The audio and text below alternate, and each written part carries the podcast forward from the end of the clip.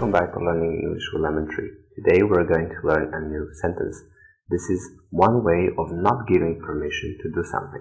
Let's have a look. Students aren't allowed to use phones on exams. Students aren't allowed to use phones on exams. Students aren't allowed to use phones on exams. Students aren't allowed to use phones on exams. Exam is a spoken test or written test of knowledge. Exam. Exam. And the verb, the verb allow is used to say that someone has or doesn't have permission to do something.